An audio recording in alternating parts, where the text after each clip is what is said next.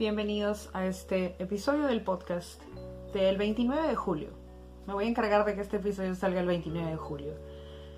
El 28 y 29 en Perú se celebran las fiestas patrias debido a la independencia nacional. Este año es particularmente interesante para nosotros fuera del contexto de la pandemia y de todo lo que está ocurriendo a nivel mundial. Para nuestro país es el año 199 desde que nos independizamos el 28 de julio de 1821.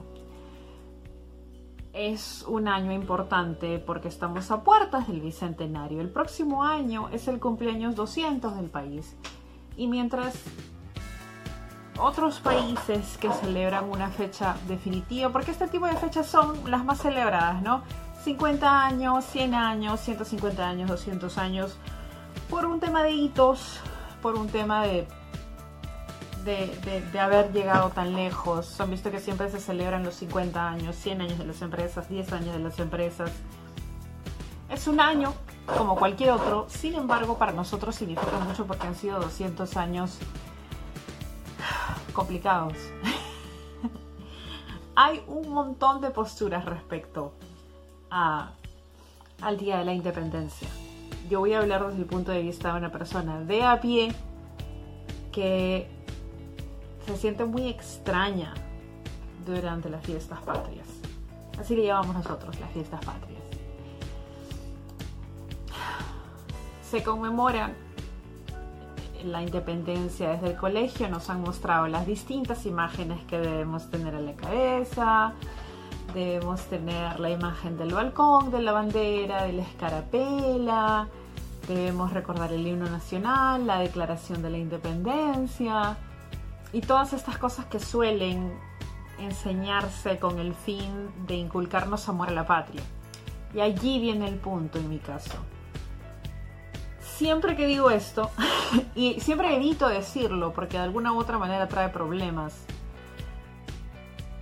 no me siento automáticamente orgullosa por ser peruana no creo que el lugar de mi nacimiento me haga automáticamente orgullosa. Es un accidente, puede haber nacido en cualquier lado. Y todos los países tienen distintos beneficios y ventajas, y cosas buenas y cosas malas, y cosas terribles y cosas peores. Yo no me siento automáticamente orgullosa por haber nacido aquí.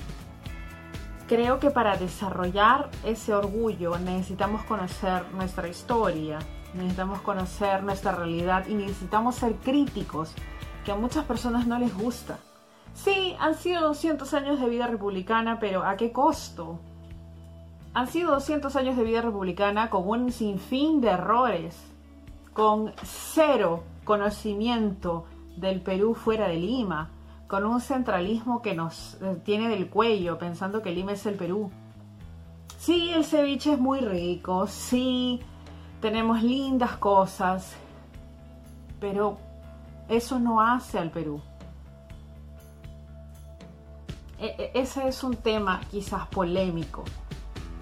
El hecho de... Hay ciertas cosas que en el Perú para los peruanos son sagrados por un tema de marketing y por un tema de adoctrinamiento. Ojo, también e, en el colegio se nos enseña sin mayor cuestionamiento a admirar eh, figuras relacionadas a la guerra, relacionadas a la independencia, sin mayor cuestionamiento. Recién cuando salimos de la universidad o salimos del colegio empezamos a investigar por nosotros mismos y nos encontramos que estas personas no eran perfectas, hay un montón de errores, todavía nos falta mucho por recorrer, pero la historia, el conocer la historia, nos da una base para poder ser críticos y seguir mejorando. Sí, no soy de la clase de personas que pone el sambo cabero a todo volumen el 28 de julio y disfruta escuchando el mensaje a la nación y la parada militar. Pero mi familia sí. Mi mamá era de las personas que se levantaba muy temprano los 28 de julio y colocaba música criolla a todo volumen y le encantaba ver la parada militar. Y yo no podía entender como mi madre, una de las personas más críticas y más inteligentes que he conocido, podía estar tan orgullosa sobre un país que tiene tantas carencias y tantas falencias que parece no ver. Con el tiempo, creo, haber entendido que si bien no estamos celebrando enajenados, parece que sí lo hacemos. No se debe celebrar enajenados, no debemos celebrar solamente el ceviche, la papel huancaína, la causa, no. Hay que celebrar también los errores. Hay que celebrar también que tenemos una lucha pendiente con la corrupción, que tenemos una lucha pendiente con el más de millón de personas con discapacidad que son ignorados cada mensaje a la nación. Tenemos una lucha con el centralismo. Lima no es el Perú. Tenemos paisajes hermosos que están siendo depredados por empresas grandes. Estamos orgullosos de tener una de las maravillas del mundo que no cuidamos. Siempre estamos, y cualquier persona que diga esto le dice, oh, qué pesimista que eres. No es pesimista. Si yo quiero que este país dure, si yo quiero a mi país, si yo amo algo, no voy a negar lo negativo y no voy a cubrir sus errores. Amar no es perdonar todo, amar no es condonar cada error que se tenga, es conocerlo y trabajar en ello. Aquí voy a meter en un tema incluso más polémico, la política. No me gusta, no me gusta. A pesar de que todos de alguna u otra manera somos agentes de política, nuestro voto de alguna u otra manera ha colocado a ciertos personajes nocivos o no nocivos a lo largo de la historia de nuestro país. Pero yo creo fervientemente que la patria se hace individualmente y que el avance político, social, económico se hace individualmente. He visto mucho más trabajo conjunto, elaborado y organizado en un comedor popular, en un club de madres, que en el Congreso. He visto un trabajo impecable en una PAFA en contra del Poder Judicial la patria no está en manos de nuestras autoridades. No hay un poder mesiánico gubernamental que va a venir a sacarnos de la pobreza. Creo que deberíamos dejar de esperar eso. Oh, vamos a estar bien para el siguiente presidente. La siguiente vez vamos a elegir mejor. No, probablemente la próxima vez elijamos peor. Mira lo que tenemos ahorita en el Congreso. Mira lo que tenemos ahorita de gobierno. Ahora, hay que darle su soledad. Siempre, no, no todo es malo. Exacto, no todo es malo. No todo es malo. Es imposible que todo sea malo. Y es imposible que todo sea bueno. El presidente que tenemos en este momento, Martín Vizcarra, ha tenido la prácticamente apocalíptica tarea de enfrentarse a una pandemia. ¿Cuándo nos ha pasado eso? Nunca. Las, los desastres que hemos tenido en épocas anteriores, como el terremoto que destrozó lamentablemente el pueblo de Yungay, em, como el terremoto del 2017 que afectó Ica, Cañete, eh, todas estas cosas, aún hoy tienen efectos secundarios. No se han recuperado del todo hemos pasado por terrorismo terrible, que yo no viví, pero estoy segura de que algunas personas que me escucharon sí, y saben lo terrible que puede ser. Mi mamá nos contaba acerca de los coches bomba, acerca de los atentados, acerca de lo peligroso que era salir. También hay que recordar eso cuando se celebran fiestas patrias. Yo no creo que el peruano sea de una manera, es decir, somos solidarios, somos amables. No, cada uno es una persona individual. Colectivamente podemos llegar a ser muy ciegos. Es por eso que yo confío en el individuo. Confío en la madre que se levanta a 5 de la mañana para preparar el desayuno a sus hijos, para dejar todo listo y luego ir a trabajar, como lo hacía mi mamá. Confío en el chivolo que se levanta tempranito para agarrar el micro vacío y poder llegar temprano a estudiar. Confío en la madre soltera embarazada que tiene tres trabajos.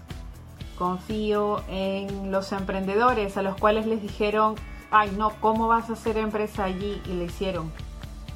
Confío en los amigos que se juntan para ver emprendimientos. Confío en las personas que cumplen sus sueños. El Perú no solo es el ceviche, la papa la huancaína y el fútbol. Tenemos muchos más deportes, por favor. Me, me, gusta el fútbol, pero vamos a darle vitrina a otros deportes. Me encanta que haya gente interesada en otros deportes y a eso le debemos también el tema de los panamericanos. ¿eh? Mis alumnos pasaron meses hablando de esgrima y de distintos deportes que no suelen verse en nuestro país. Y lucha libre, por supuesto. ¿Qué espero para los siguientes años? Al presidente el que le toque estar en el bicentenario va a tener que hacer un análisis concienzudo de una nación. Y no solo lo debería hacer él, sino nosotros. ¿Qué hemos hecho en estos 200 años? ¿Cuántas veces has ensuciado en la calle? ¿Cuántas veces has usado ah, mal los servicios? ¿Cuántas veces has dado coimas? ¿Cuántas veces has caído en el tráfico de influencias? ¿Cuántas veces has generalizado, has asumido, has sido xenófobo? ¿Cuántas veces has incrementado eso negativo que está en este país? A mí me gusta recordar las fiestas patrias cuando mi mamá estaba aquí. Me gusta recordar cómo cantaba alrededor de la casa. Y esta era nuestro país. Esta era nuestra nación. Acá éramos felices. Tenemos problemas, estábamos juntos y juntos llevábamos nuestros problemas. Y creo que algún día debería llegar a funcionar así. Y quiero cerrar con algo que puse esta mañana en mis redes sociales. Quiero creer que patria es eso que hacemos cada mañana cuando nos levantamos temprano y seguimos avanzando a pesar de las adversidades. Sea una persona que ya no quiere levantarse y hace el esfuerzo enorme de ponerse de pie y sonreír. Sea que es una persona que tiene todo en contra, que tiene mil deudas, que su familia está lejos, sea una persona que está en otro país y que se muere de miedo de estar en otro país. Esa persona está siendo patria. A esa persona se le debe felicitar. A esa persona se le debe celebrar es momento de sentarnos. Tenemos un año para sentarnos, recordar nuestros errores, estudiar nuestros errores. Analicémoslo. Analicemos cada error que cometimos, cada error de creer que había un poder mesiánico que nos iba a salvar, un grupo que nos iba a liderar y que no se vuelvan a cometer los errores. Sin terrorismo, sin abuso, sin corrupción, sin dictaduras, sin acuerdos debajo de la mesa. Patria es lo que haces tú cada día. Felices fiestas patrias.